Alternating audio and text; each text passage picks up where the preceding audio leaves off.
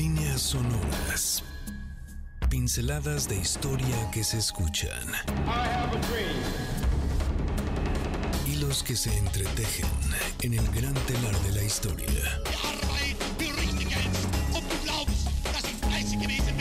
Eventos que definen nuestro presente y que nos transportarán al futuro. oh my God, another plane has just hit, it hit another building,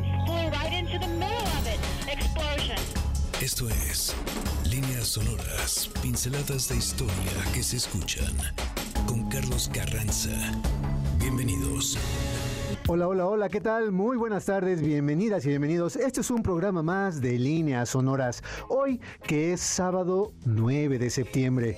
Seguramente estás en algún lugar muy especial de esta ciudad. Si estás comiendo, que tengas muy buen provecho. Recuerda que te deseamos todo lo mejor para que disfrutes de algo rico, sabroso. Si estás tomándote por ahí una agüita, tal vez de horchata de Jamaica, o ya si en una de esas te estás echando una buena y rica y saludable cerveza, levanta la copa y vas a brindar junto con nosotros por la posibilidad de estar juntas y juntos y ser felices en esta hora de líneas sonoras. Y bueno, también si tú estás llegando a trabajar o estás en plena jornada laboral, gracias por permitirnos acompañarnos en este momento de tu día. Calma, ya pronto acaba esta jornada, pronto acaba el trabajo y tendrás la oportunidad de disfrutar del sábado, de toda su plenitud, de la fiesta, del ritmo, de todo lo que se merece cualquier persona que quiera gozar de la vida. Para ti que nos estás escuchando en radio y estás dirigiendo a otro lugar, hazlo con mucha calma, con mucha precaución, pero gracias por permitirnos acompañarnos en tu camino. Si nos escuchas a través también de la página que es www.mbsnoticias.com y nos estás viendo en la web o también en la radio digital, te saludamos en cualquier parte del mundo donde te encuentres, porque además muchas gracias a quienes nos han escrito y nos han dicho que nos escuchan de Colombia, España, Inglaterra, Estados Unidos. Gracias en verdad por permitirnos llegar hasta donde te encuentres en este mundo y claro, gracias por la oportunidad de compartir con nosotros la felicidad de estar aquí en estas líneas sonoras. Y bueno, ¿qué tal que vamos a comenzar el día de hoy? La pregunta para que te puedas tú comunicar con nosotros y lo que vamos a hacer hoy es regalarte algunos libros porque lo vamos a hacer a través de las redes sociales. Te recuerdo, mi Twitter es arroba Carlos Carranza P al final, mi Instagram es arroba Carlos Carranza y con mucho gusto si respondes a la pregunta del día de hoy, es muy probable que te puedas ganar uno de los libros que vamos especialmente a elegir para ti. Y al final del programa tendremos un par de regalos especiales que tienen que ver precisamente con nuestra invitada, nuestra querida invitada de este día, que es la escritora Mónica Lavín. Vamos entonces a regalar varias cosas durante este programa y la pregunta es muy simple y muy sencilla. ¿Cuál es el vino que más te gusta? ¿Cuál es para ti ese vino, ya sea blanco, ya sea un vino rojo, un vino rosado, pero cuál es el que más disfrutas y con qué te gusta acompañarlo? Para que puedas ganarte entonces uno de estos libros que te vamos a ofrecer, tienes que ponerme un tweet y decir, estoy escuchando líneas sonoras aquí en MBC 102.5 y mi vino favorito es tal, tal, y lo acompaño de una manera exquisita con unos quesos, con un pan, con unos jamones, qué sé yo. Insisto, si estás comiendo, que tengas muy buen provecho y si no, discúlpanos, pero nosotros ya comenzamos a tener un antojo profundo de ya un vinito, un jamón serrano, bueno, en fin, de eso y muchísimo más vamos a platicar el día de hoy con Mónica Lavín.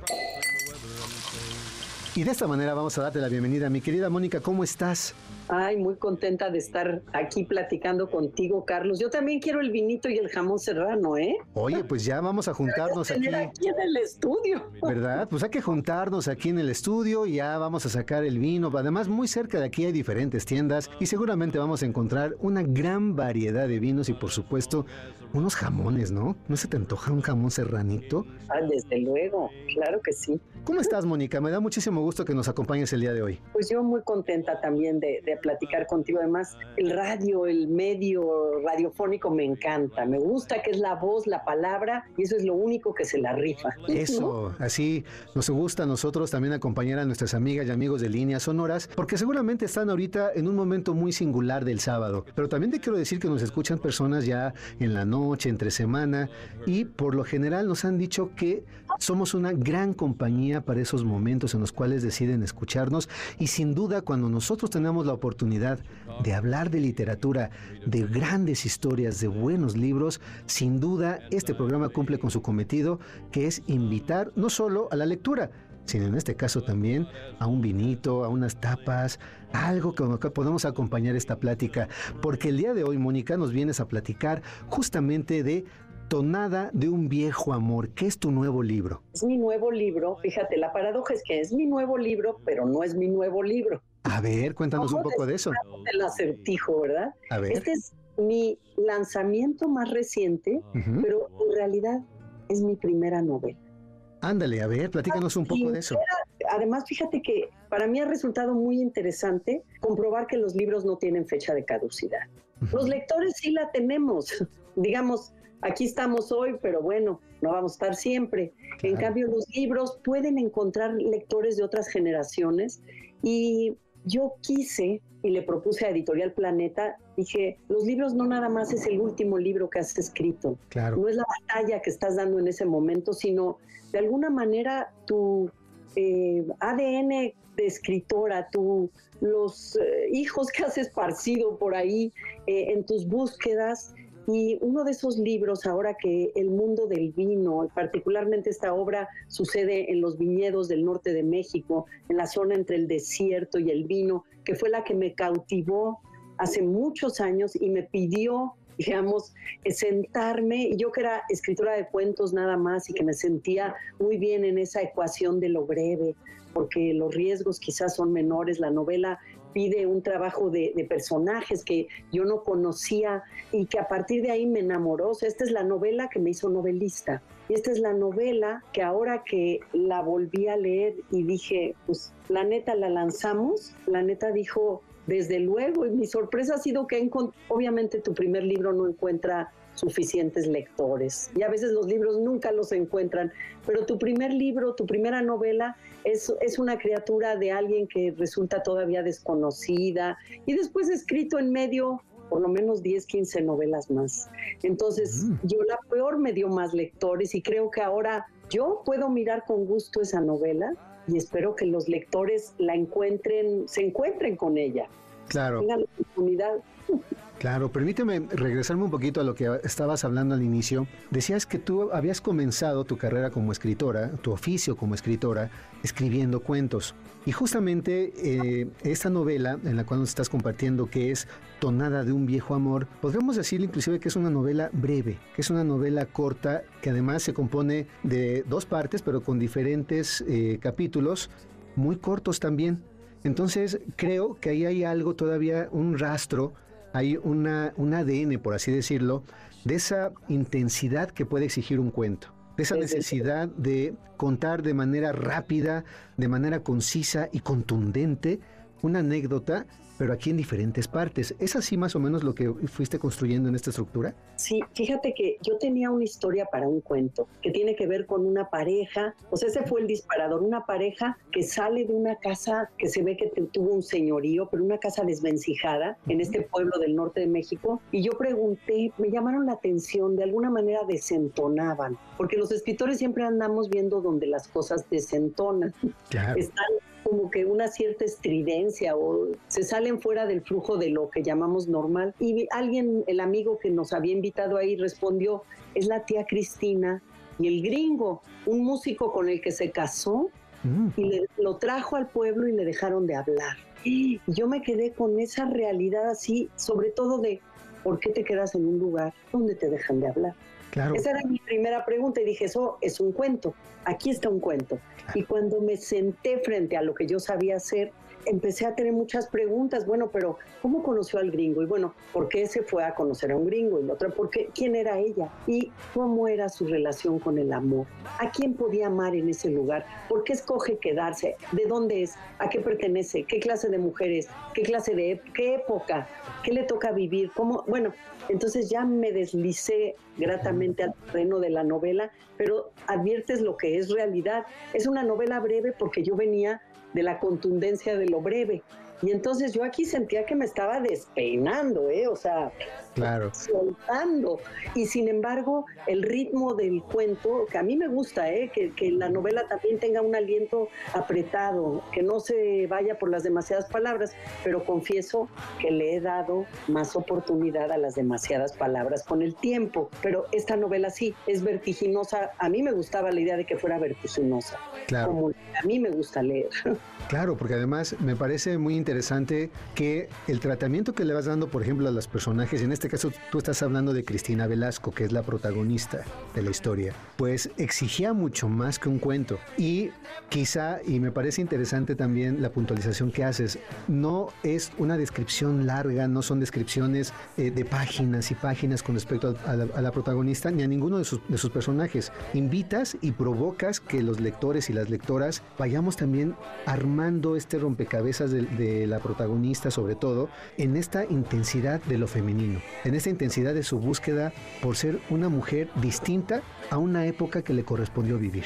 A tener una forma de expresarse. Así la es. forma admitida, la, va, la forma admitida es una, y ella va descubriendo la otra forma.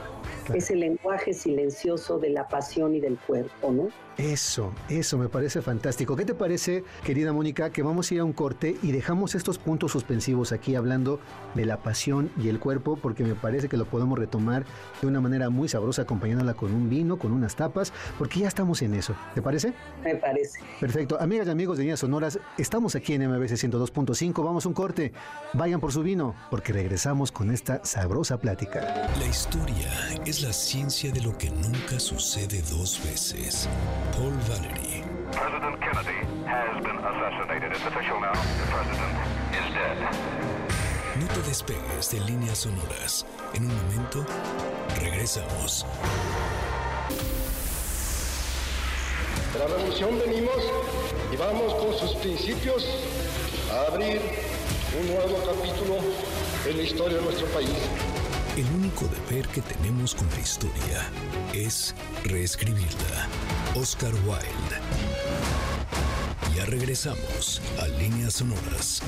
¿Qué tal, qué tal? Ya con todo el ritmo, porque ya saben que aquí en Líneas Sonoras nos gusta bailar, nos gusta movernos al ritmo que va proponiendo la tarde, la sabrosa plática y a donde los caminos sinuosos perfectamente de un clima que seguramente está lloviendo, está haciendo calor, está haciendo una polvareda, de, depende de dónde nos estés escuchando, esperamos y nos gustaría que te la pases muy bien con nosotras y con nosotros, porque aquí estamos platicando con Mónica Lavín acerca de su más reciente libro que es Tonada de un viejo amor. Te recuerdo, mis redes sociales son arroba en Twitter, arroba Carlos Carranza P, mi Instagram, arroba Carlos Carranza. Y la pregunta del día de hoy para que te puedas ganar un libro es muy simple y sencilla. ¿Cuál es tu vino favorito? ¿Y con qué te gusta acompañarlo? Y a las primeras personas que vayan respondiendo a esta pregunta en nuestro Twitter, les vamos a regalar un libro y al final vamos a tener una sorpresa especial que tiene que ver precisamente con nuestra invitada. Pero bueno, eso lo vamos a dejar todavía en suspenso. Tenemos diferentes títulos, tenemos desde el Principito, tenemos la Eneida, tenemos la Iliada y tenemos por ahí alguno, algún libro que nos va a estar haciendo ahí unos ojitos de por favor que ya alguien me lleve, que son las obras completas de el gran Juan Ruiz de Alarcón. Así es que bueno, si ya también quieres leer algún teatro del siglo de oro, además hace poco platicábamos con nuestro invitado Jorge Gutiérrez Reina acerca de quién había sido Juan Ruiz de Alarcón, pues también tenemos uno de esos libros y te lo puedes llevar contestando esa pregunta, poniendo un tweet diciendo, estoy escuchando líneas sonoras aquí en MBC 102.5 y esta es mi respuesta. Y bueno, vamos a retomar nuestra plática, Mónica. Nos dejaste así con unos puntos suspensivos que me parece que podemos seguir hablando profundamente de estos dos temas. Hablábamos de cómo la protagonista de tu historia, que es Cristina, ¿no? Cristina Velasco, va haciendo un descubrimiento por sí misma, como debe de ser evidentemente, de su cuerpo, de su, de, pero también de su erotismo, de la sensualidad. Y creo que eso es algo que va eh, apareciendo de diferente manera en toda la historia, de principio a fin. Es más, te podría decir que desde la página 2, cuando se está describiendo un momento bastante crítico, hasta el último momento en el cual ella está tomando una decisión tremenda para escandalizar al pueblo. No vamos a decir que, para que no evidentemente no haya por ahí algo que vaya adelantando el final de la novela, pero sí es algo que nos permite imaginar a una mujer que se descubre a sí misma en diferentes dimensiones. Ella sabe que ahí en donde vive, en este estrecho lugar, estrecho digo porque además pertenece a una clase social, a estas familias que van como repartiéndose y diluyendo, pero haciendo nuevos tratos entre familias para que la riqueza se conserve, ¿no? Algo que, que los une y donde ser soltera ya no está bien visto, ¿no? Una mujer que, que no va haciendo una vida ya con un posible esposo, novio que se vuelve esposo, no es lo que se espera en ese lugar. Y ella se da cuenta que ya está trazado un destino para ella, un destino que además hay, por eso le pongo yo al principio la comparación con el ajedrez y el poema de Borges. Es un tablero muy estrecho y hay que hacer ciertas movidas y solo esas movidas están permitidas. Y se da cuenta que ella como mujer pues toma clases, ya sabes, de piano, son los años 40 y luego pasará una década, son esas dos partes. Son los años 40 y por eso la música también tiene ahí este juego. Está el cine, es la época de oro del cine entre los 40 y los 50 hay como una vida soñada y una vida real, una vida real que tiene que ver con lo que ella debe de ser, que es una esposa, una madre, una señora que se junte con las otras señoras y hagan mermeladas de membrillo y platiquen de lo que hay que platicar, jueguen cartas, pero ella tiene sed de más. Y esa sed en ese estrecho tablero la encuentra en ese lenguaje elocuente que es el lenguaje del erotismo, la manera en que sin palabras ella puede conocer lo que ella siente, expresa y cómo se hace un diálogo con la persona tan cercana a la familia, que es la que le permite establecer ese lenguaje, ¿no? Es un lenguaje a dúo, no existe sino Sí, no es así. descubre y entonces descubre algo de sí misma que es una libertad de expresión. Claro. Y fíjate que a mí me parece muy interesante también cómo vas planteando desde el inicio con el poema de Borges, que haces referencia a ello, que hace que a todas las lectoras y los lectores nos enganches de manera inmediata, Mónica. Ah, qué bueno. Y, Cristina quiere romper eso. Quisiera ella, digamos, es una rebelde sin muchas posibilidades de serlo, pero ella quisiera descascarar esa secrecía, ¿no? Esa secrecía donde ella puede ser la que quiere ser. Exacto, y además hay otra cosa que me parece interesante y que creo que ahí es justo donde esa brevedad que invitan las narraciones, como tú lo estás proponiendo, con pequeños capítulos, con capítulos contundentes, ¿no? Con un desarrollo muy, ¿cómo decirlo?, muy medido de la, de la trama, también se, acompaña de todo un ambiente. Y aquí estamos hablando del norte, pero estamos hablando de ese norte desértico, de ese norte donde, por eso estamos hablando justo del vino, porque es donde se desarrollan y donde se están los plantíos de los viñedos, pero que alrededor hay desierto y ese realmente es el clima. Y entonces nos haces una comparación interesantísima entre lo que pasa en el, en el viñedo, lo que pasa en esas fiestas cuando, cuando surge ya el momento de comenzar a hacer el vino y el descubrimiento del cuerpo, y el descubrimiento del goce, el descubrimiento del amor, y no solamente la sensualidad en el sentido de lo erótico, sino también la sensualidad del sabor, de los colores. Y creo que eso aparece muy bien en tu novela. Es que fíjate que yo en, ese paisaje desértico, que para mí significa muchas cosas, ¿eh? porque digo, este es un paréntesis, pero yo era bióloga y fue en el desierto, en el norte, en la zona del silencio en Durango, donde yo de repente, a la luz de una serie de cosas, decidí que yo iba a ser escritora, que una de mis pasiones tenía que darle curso y me dejé la biología. Entonces el desierto para mí significa ese lugar de luces especiales y a mí me gusta esta contradicción de la aridez y luego esta cosa fértil de la cosecha del vino, que además exige un ritual. Eh, ritual esa, esa, ya sabes, el ritual de la vendimia, pero también el vino y la cosecha tiene su tiempo, todo pasa por un proceso medido y también ese lenguaje lenguaje de los cuerpos o el, el lenguaje amatorio tiene un ritual. Este, esta coreografía de, qué bueno que te gustó el ambiente, porque a mí me encanta como que los ambientes se fundan con lo que les pasa a los personajes, que sean parte de lo que les pasa a los personajes. Y esta idea de lo ritual, eh, de que las uvas tengan un sonido cuando se apachurren, que manchen, que sepan, que, que escondan, que entren en la piel, en el cuerpo. Bueno, que se fundan en el cuerpo, ¿no? Como me encanta que hay una necesidad, inclusive por tener como una especie como de geografía, ¿no? Del mismo color, de cómo se está tiñendo el cuerpo con el vino. ajá. O sea, a, a nuestras queridas y amigas y amigos de Líneas Sonoras, ahorita les está quedando así como muchas preguntas. Están diciendo de qué trata esa novela y es justo lo que queremos hacer. Invitarlas, invitarlos a que el día de hoy, pues, se lleven así la tarea de decir, quiero leer ese libro en el cual justamente se habla de una manera muy singular de todo este mundo de la sensualidad a partir del amor, a partir del cuerpo, pero también de algo que es muy real. ¿Cuáles son las historias que hay detrás de ese vino con el cual ahorita estamos acompañando esta plática? Porque no todo es un asunto industrial. Había una cuestión artesanal, había una manera de hacer las cosas, como tú lo dices, ese ritual que le da un significado y un sentido muy diferente a esa copa que estamos ahorita llevándonos a la boca. Por eso, digamos, cuando las cosechas de vinos hay también como un agradecimiento, ¿no? Hay estas partes que siempre también hay, que tienen que ver con sacrificio, y de alguna manera Cristina es parte del sacrificio. Sí, porque ahí está, ¿no? Y, y tiene que jugar un papel muy importante porque es, par- es justo, forma parte del- de unas familias que están metidas justo en el proceso de producir vino y en la comercialización, o sea, todo lo que conlleva, ¿no? Y, es, y son pueblos muy cerrados y, Sí. y son, como tú dices, son piezas en ese ajedrez. Sí, y a mí me gusta mucho. Fíjate que yo cuando la empecé a escribir tenía mis tres piezas, ¿no? Tenía al el personaje de la familia, a Cristina y al gringo, Ajá. al músico. Pero no sabía que me iba a aparecer una cuarta pieza que espero que los lectores cuando, cuando lean la novela les pase lo que a mí mientras escribía, que es Olga. Sí, claro. Sí, es hija de uno muy rico, pero es la sin chiste.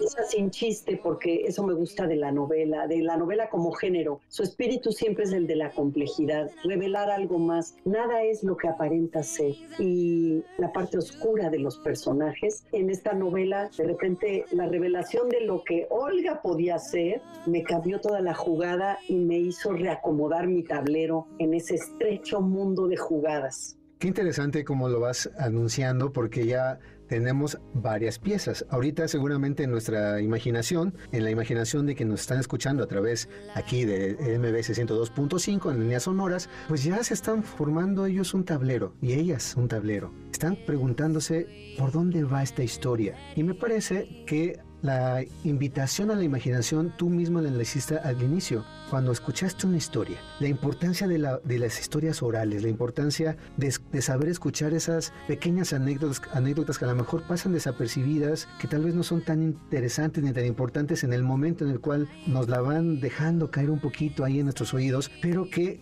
tú retomaste esa historia y te impactó. Y a partir de ahí fuiste generando otra historia más. Sí, porque fíjate que yo creo que además en lo aparentemente pequeño siempre hay una manera de horadar a través de la escritura y sospechar la circunstancia, los destinos, lo que pudo haber sido, lo que no fue, lo que sí es, y hacerse muchas preguntas de qué podía ser una mujer en esa época que buscaba algo más grande, una especie de Emma Bovary de mexicana del norte de México, buscaba otra cosa y qué es lo que encontró. ¿no? Claro, Eh, claro. estas posibilidades de lo soñado y de lo real, que quizás es el desierto y, la, y el viñedo, ¿no? Por supuesto. Oye, Mónica, fíjate que también me gustaría que platicáramos un poco acerca de lo que ya habías mencionado hace unos un par de minutos, este trasfondo cultural. Y si te parece, vamos a dejar estos, este temita ahí también en el aire, mientras vamos por otras copitas de vino, ¿te parece? A ver si podemos seguir hablando. ¿eh? Pero por supuesto, a ver, ya vamos a agarrar ahí un tonito distinto, pero vamos a seguir hablando, vamos a ir un corte y regresamos con este tema que me parece también puede ser algo que nos eh, enriquezca no solo la charla, sino también estos vinos y estas tapas que nos estamos echando ahorita, ¿te parece? Me parece. Vamos a ir un corte, amigas y amigas, amigas y amigas, ¿eh? ¿Qué tal? Y amigos también, por supuesto, todo el mundo aquí está incluido, niñas sonoras. Vamos a ir un corte, regresamos, estamos aquí en MBS 102.5.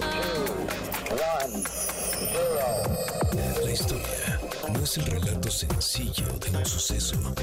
Son las líneas que se unen a través del tiempo. Nosotros volvemos después del corte. Líneas sonoras. Para tus líderes, la historia es un incesante volver a empezar. of Princess Diana. French authorities say the driver of her car, her car, was legally drunk at the time of the high-speed fatal crash. Ya estamos de regreso en líneas sonoras. Y volvemos con todo el ritmo, con toda la música, con todo el sabor que debe de implicar. Ya a esta hora de la tarde ya dobló. Es momento de que sigas bailando, de que sigas disfrutando. Y si no, al menos ve pensando que la tarde es larga, que la noche aún es más. Y sin duda todos merecemos bailar un poco con estos ritmos. Entonces, mi querida Mónica Lavín, vamos a hablar todavía un poco más acerca de Tonada de un viejo amor. Es una historia que ya la comenzamos a desgranar un poquito, ya tenemos nosotros esa cartografía, no solamente del desierto, también un poco del cuerpo, de la sensualidad, de los personajes. Y ahorita vamos a platicar un poquito acerca también del otro personaje que aparece por ahí, que es también medio socarrón, pero que me parece interesante. Sin embargo, quisiera invitarte a que nos platicaras un poco acerca de ese contexto que también nos vas invitando a que conozcamos. Tú decías, es la época de los 40, aunque después se convierte en los 50. Este músico que aparece un poquito ya hacia la última parte ¿no? de, la narración, que es un músico también de jazz, pero también hay otra, otras referentes y a mí me, me encanta el, el referente del Tin Larín que aparece por ahí, que no vamos a decir quién es ese personaje, pero también nos vas dibujando ese México de los 40, que es un México en plena transformación y me parece que tú lo vas hablando en diferentes momentos. Primero, lo que sucede en el norte, donde se está desarrollando la historia, lo que ocurre claro que en la Ciudad de México y lo que ocurre en el mundo. Y me parece que son tres elementos, tres maneras distintas que se van complementando en la novela que son muy ricas y que tú nos las vas ofreciendo y nos vas dejando ahí poco a poquito y que nos invitas también a que vayamos profundizando en lo que estaba ocurriendo en los Méxicos, en el México de los años 40. Sí, que es, fascinante, pues es la época, ¿no? Diego Rivera, eh, Frida Kahlo, o sea, había, la ciudad era un, era eh, el lugar donde pasaban muchísimas cosas, cosmopolita, como, ¿qué te diré? Chispeante, Ujú. eh, buscando, pues, es, es el México postrevolucionario, donde ya la identidad se está como apersonando, enraizando, esta identidad cultural. Y por eso, fíjate que encontré un elemento ahorita que, que me preguntabas, que creo que hilvana muy bien la época y que tiene que ver con el desierto, la Ciudad de México y el mundo. No existían las píldoras anticonceptivas. Eso era un momento totalmente distinto para la libertad sexual de la mujer. Y en esta zona del norte de México, los científicos iban a buscar esa planta, el barbasco, de donde se sacó el elemento, el ingrediente activo para producir los anticonceptivos. Por eso, y fíjate, eso cambió el papel Claro. La mujer en el mundo. O sea, eso fue un destino, digamos, por más peleas que hubiera, que sí prohibido, que sí, ¿no? Que todos los hijos que Dios nos dé, no sé qué, había una opción diferente. Y esa opción, justo Cristina vive en ese mundo que todavía no es ese otro mundo, pero que ya está acercándose a lo que va a significar los años 60. Y la tía que yo le invento, pues está casada con un científico. De alguna manera esa tía del pueblo sí salió porque un científico llegó allá. Y esa- ese matrimonio justifica que ella venga a la Ciudad de México y para Cristina llegar a la estación Buenavista por tren, que por otro lado me encantaba Sí. volver a viajar en el tren mientras escribía y llegar a Buenavista. Y bueno, es este mundo que a ella la, la simbra Claro. y que le da un atisbo que el pequeño lugar no le permite, aunque sea la frontera norte, como pasa en el norte de México, la frontera con Estados Unidos es lo más cercano, es la relación más poderosa, no la que hay con la Ciudad de México, sino con la frontera y por eso es donde ella puede ir a, a respirar un poquito, digo, autorizada por la compañía de su, de su prima y el marido, o sea, con la familia, ¿verdad? Puede ir a meterse a un bar. Claro. ¿no? Y, y entonces que suceda, que pueda mirar y oír ese jazz que también está. El jazz además siempre es una música rebelde, sensual, que está diciendo cosas y que a ella le dice cosas, ¿no? Y por supuesto, además, eh, para que también ubicamos un poquito con mayor precisión a nuestras amigas y amigos de líneas sonoras que nos están escuchando ahorita, estamos hablando de una época en la cual el jazz apenas estaba despuntando. Era un momento también de quiebre, como tú lo dices. No era ahorita como lo, tenemos nosotros como ya muy eh, localizado y sabemos que hay diferentes tipos de subgéneros y que por supuesto hay grandes exponentes del jazz eh, en diferentes instrumentos y compositores fantásticos y cantantes, hombres y mujeres extraordinarias. Pero justo en los 40s y los 50s es también y, una manera como de romper con el pasado. Sí, además es la Segunda Guerra Mundial. Exacto. también que además nosotros entramos, declaramos la guerra, ¿no? Participamos. Entonces es un mundo como entre amenazado, volviéndose a colocar y además ese, esa sensación de que el norte está lejos del centro.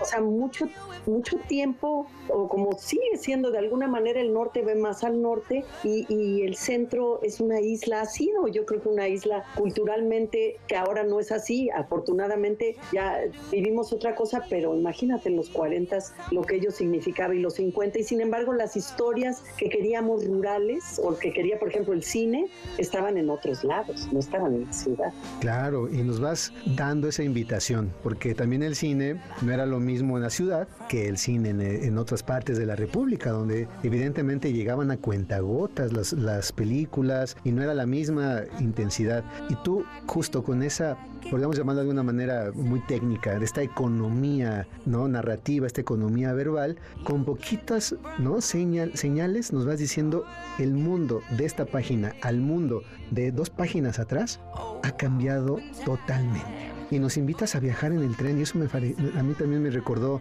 cuando todavía salía el tren del, ¿no? de, de Buenavista y este carro eh, donde la gente pues iba a tomar su merienda o a comer, en fin. Y entonces también el, lector y la lectora pues estamos invitados a recrear esas imágenes, esos momentos, si nos tocó vivirlas y si no, como pueden ser lectoras y lectores muchísimo más jóvenes, que qué bueno que tengamos lectoras y lectores muy jóvenes, pues es la invitación a preguntar y decir cómo era, cómo era esa ciudad donde, donde había trenes. Y mira, por otro lado está la música mexicana, o sea, la música mexicana en esta zona del norte, en San Lorenzo, como le llamo yo en la ficción, se producían programas de radio, se producían programas de Nacho como de Nacho, como iba a decir Tata Nacho, así es mi tierra. O sea, todavía estábamos viviendo un México rural, el México rural y el México urbano todavía había un peso de lo rural muy grande. Se estaba urbanizando el país, pero estaba comenzando esa como transformación que el jazz tiene que ver con eso, pero todavía estaba la canción campirana, ¿no? Así es mi tierra, ese olor, eso, el cultivo, el, el México idílico, ¿no? Es, es, es, un imaginario que duró mucho tiempo y que quizás esté muy distante de los lectores de ahora. Pues no lo sé, fíjate que para nosotros, por ejemplo, ahorita que estamos eh, en plena celebración de los 100 años del muralismo, ¿no? Que ha invitado a diferentes discusiones si en realidad el muralismo comenzó en el siglo XVI, ¿no? Cuando los eh, monjes aprovechaban las paredes para tratar de evangelizar o o, ayudar en este proceso de evangelización o no. Pero lo que sí es cierto es que hay una intención de recordar esas épocas. Y me parece también que tu novela nos ayuda a eso, porque está muy vivo ahorita hablar de personajes como Frida Kahlo, como Diego Rivera, como esos grandes muralistas, pero al mismo tiempo personajes que ahí están y que para nosotros son parte de la cultura popular, como el mismo Cantinflas, como eh, María Félix, que aparece también de repente mencionada, eh, el mismo eh, Agustín Lara, ¿no? Entonces, sí es un mundo idílico, pero al mismo tiempo es un mundo muy nuestro. Sí. Que cuando se estaba construyendo esa identidad que hoy llamamos México, de alguna manera, sí. al menos en el ámbito artístico.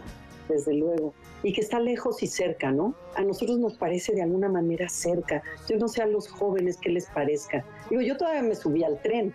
o sea, ¿Sí? me tocó ir en tren a Monterrey o Guadalajara o hasta la frontera Nuevo Laredo, ¿no? Pero a los jóvenes les debe parecer un México de película. De película. Que es justamente, sí, de película, de, de, novelas, de este tipo de novelas, porque evidentemente, pues ya para ellas y para ellos, por ejemplo, hablar de Buena Vista, pues es hablar ya de un lugar donde ya hay trenes, pero son de otro tipo, ¿no? Claro. Y, se invitan y son necesarios para otro tipo de viajes, son cuestiones que ya para lo que nosotros estamos hablando en este caso, detonada de un viejo amor, son trenes donde la gente podía escapar de su propio mundo. Sí. Desde luego. Y además, fíjate que la moda llegaba a los lugares de maneras, mm, o sea, ahora la moda es instantánea. Y está, bueno, este personaje Cristina, pues pertenece a ese grupo que quiere estar a la moda. Entonces, ¿qué es lo que miraban? Y de alguna manera, ¿a quién imitaban? Porque imitaban a las actrices de Hollywood también, ¿no? Y ellos también, y querían tener el coche. Los coches eran una novedad en realidad. Había unos cuantos que tenían auto, ¿no? Era desde luego un lujo y una... Eh, el lugar donde imagino la novela es el primer lugar de México donde hubo luz eléctrica. Es muy interesante también el dato, ¿no? Sí, sí, sí. Oye, pues ¿qué te, ¿qué te, parece, Mónica, si vamos a un corte y regresamos a hablar ahora del otro personaje que es que a mí también me parece muy interesante y eh, que es como el complemento y la contraparte, ¿no? Pero claro. de ahí vamos a, a a llegar ya a este punto de la plática. Y amigas y amigos, estamos aquí en vivo en líneas sonoras. Esto es MBC 102.5 y recuerda que tenemos regalos y te voy a recordar a ratito cómo vamos a, a seguirte regalando un par de sorpresas por aquí. Vamos a un corte y regresamos. Traemos el pasado directo a tus oídos a través de las líneas sonoras. En un momento continuamos.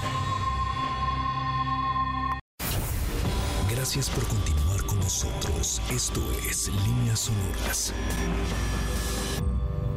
¿Qué tal amigas y amigos? Ya estamos aquí de regreso y como debe de ser, nuestro último corte del programa cierra siempre con un ritmo sabroso, con un ritmo que en este caso pues tiene que ver precisamente con la época que estamos hablando. Así es que, ¿qué tal que dejamos unos segunditos más de un rico y sabroso danzón como el que estamos disfrutando en este momento? Déjate llevar por el ritmo, hombre, y si no sabes bailar danzón, hay muchos lugares donde puedes ir a aprender, pero si no, nada más con que movamos el cuerpo al ritmo de estos sabrosos eh, notas musicales que tienen que ver justo con la época que estamos hablando. Ya hablamos del jazz, ya hemos hablado de diferentes cuestiones culturales, artísticas que nos está invitando precisamente la lectura de Tonada de un viejo amor que nos está compartiendo el día de hoy nuestra querida invitada Mónica Lavín. ¿Cómo estamos, Mónica? ¿Qué tal? ¿Cómo vas con el vino? Riquísimo, ¿eh?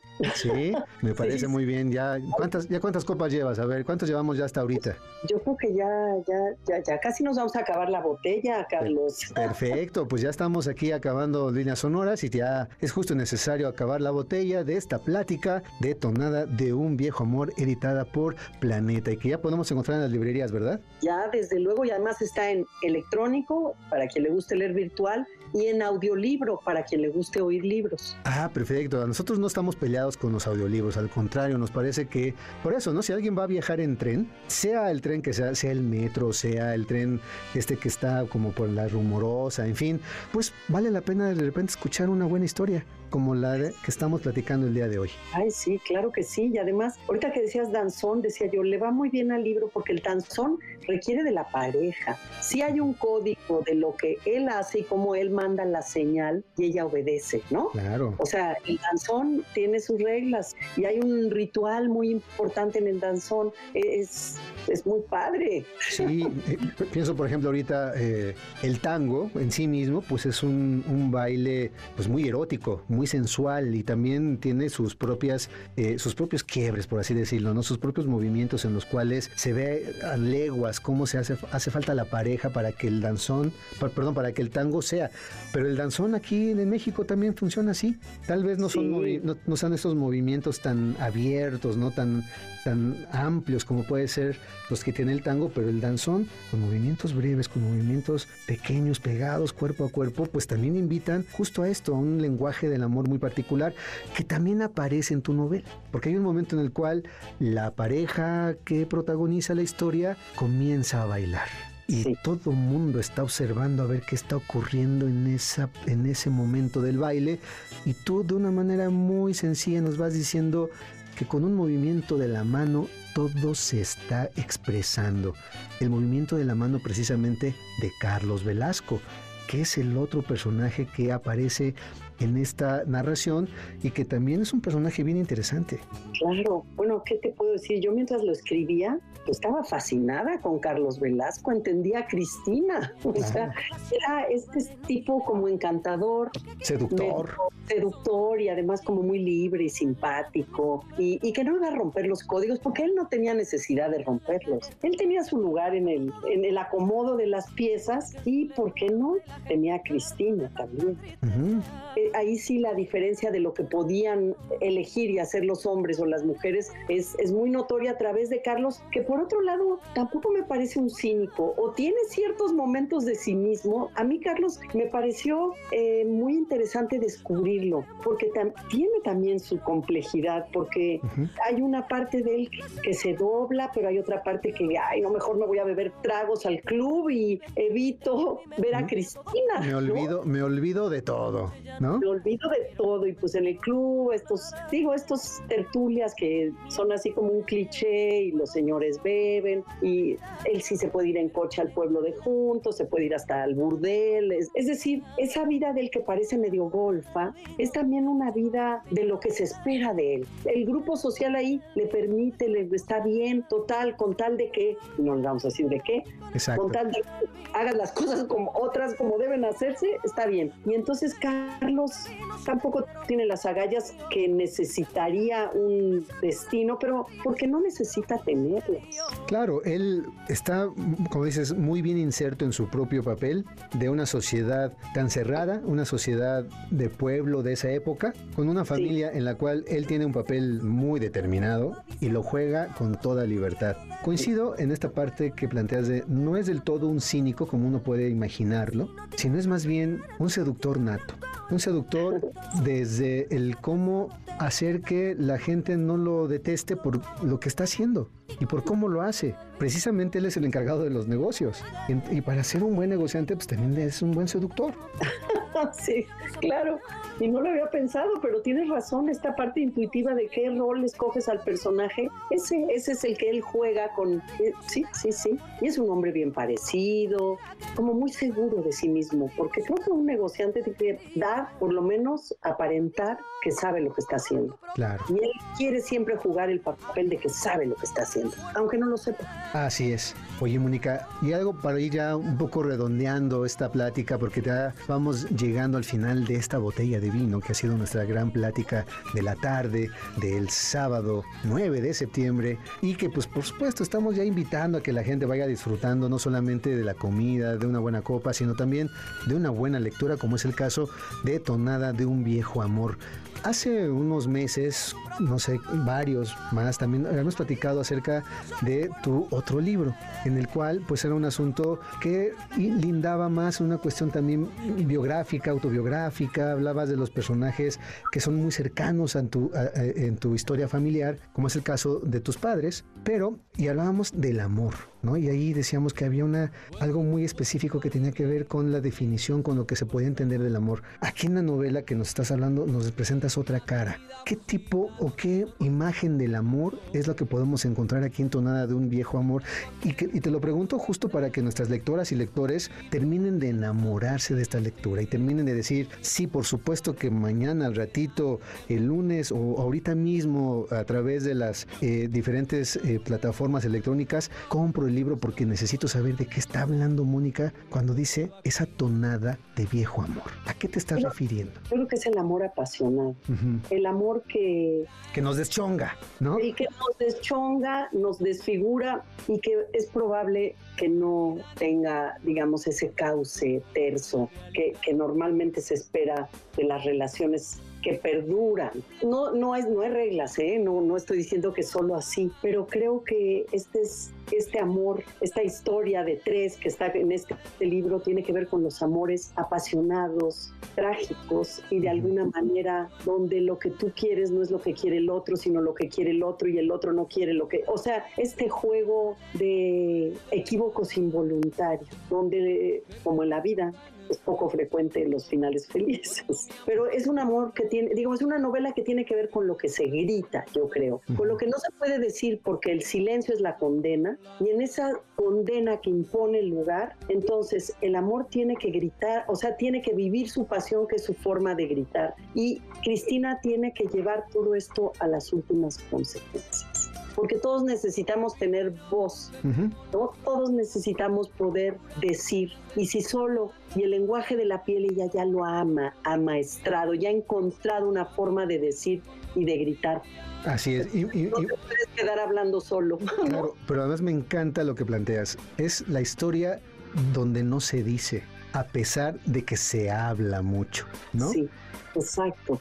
Entonces, fíjense amigas y amigos que nosotros eh, hemos hecho referencia, tanto Mónica como yo, con respecto a un posible tablero de ajedrez. Y si me permites, Mónica, me, quisiera leerles el, texto justamente de Jorge Luis Borges, para que, para que nuestras amigas y amigos terminen de hacerse una idea del por qué hacer esta metáfora, ¿no? Con respecto a lo que va ocurriendo en un tablero de ajedrez. Dice el texto, tenue rey, Sesgo alfil, encarnizada reina, torre directa y peón ladino sobre lo negro y lo blanco del camino, buscan y libran su batalla armada. No saben que la mano señalada del jugador gobierna su destino. No saben que un rigor adamantino sujeta su albedrío y su jornada. Ese es el poema Ajedrez de Jorge Luis Borges, un extraordinario poeta argentino que además pues hizo una escuela fantástica en, el último, en la segunda mitad del siglo XX y que obviamente hoy se sigue leyendo muchísimo y que me parece que con eso tú abres tu novela y que cuando terminas necesitas volverlo a leer. Fíjate que ahorita que me lo leíste me gustó todavía más. Me dio también así como sé de qué mundo estamos hablando, me devolviste el sentido también del poema, de por qué está ahí, por qué tiene que ver con esto que es el libre albedrío y el destino y el tablero en el que se mueven las piezas y el blanco y el negro. Todo, todo me, me, me, me, hizo sentido con Borges, que bueno, es poeta, pero también cuentista, ensayista, es maravilloso y sabe escoger las palabras. Oye, Mónica, platícanos un poquito más. Ya seguramente nuestras amigas y nuestros amigos ahorita están preguntándose, bueno, ¿y eh, qué más ha escrito Mónica? Me parece que es una buena oportunidad para que podamos eh, recordar otros libros tuyos, para que nos, eh, nuestras amigas y nuestros amigos tomen nota y además de leer Tonada de un viejo amor, ¿qué otros libros podemos encontrar tuyos para que la gente también pueda pues entrar este universo de Mónica Lavín en su oficio como escritora y que sin duda, como lo acabamos ahorita de escuchar, es alguien que pueda crear historias fantásticas y que nos atrapan y que nos enamoran y que nos hacen preguntarnos cosas y que nos hacen enojarnos con, con personajes, porque hay momentos en el que uno se enoja, por supuesto, con el tal Carlos Velasco, pero también se puede enojar uno con Cristina Velasco y también se va enojando, o sea, con diferentes personajes ahí que van apareciendo, pero ¿Cuáles otros libros nos has eh, compartido y que a lo mejor es momento de traerlos aquí para que las personas puedan decir, también quiero encontrar este libro de Mónica? Fíjate que a propósito, además de, lo que, de, o sea, la música ha tenido que ver también con lo que yo escribo. Y en este libro, bueno, Tonada de un viejo amor, ya es una tonada, ¿verdad? Es como una balada, o sea, esta es una historia con su música y, y tiene dos partes y la música es importante, pero también uno de mis libros de cuentos muy iniciales se llamó Ruby Tuesday no ha muerto, que tiene que ver con los Rolling Stones y entonces están jugando este papel eh, las canciones de los Rolling en mis libros de cuentos y una novela que escribí que de, de, hace unos tres años que se llama Todo sobre nosotras. Eran un grupo de amigas que viajan a Portugal y que la música con la que crecieron es la de los setentas.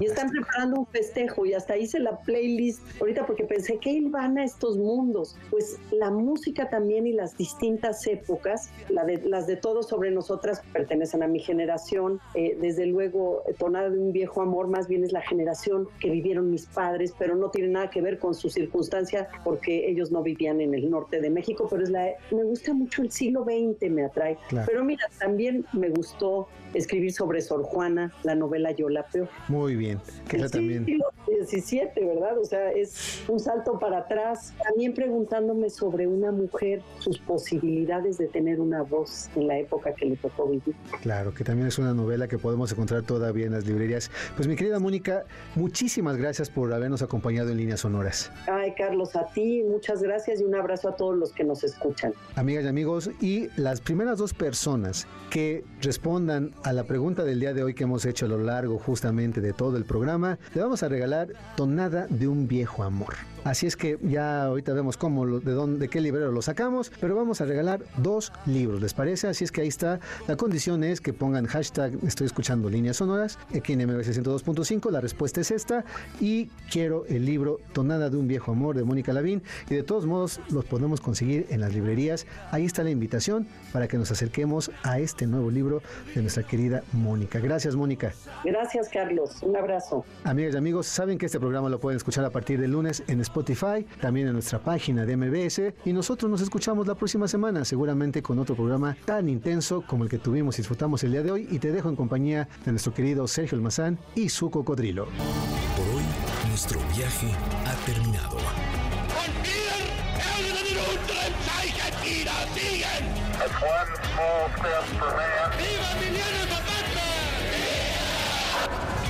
Esta máquina del tiempo volverá a despegar la siguiente semana. Los esperamos aquí, en líneas sonoras, pinceladas de historia que se escuchan. Martin Luther King 20 minutes ago died.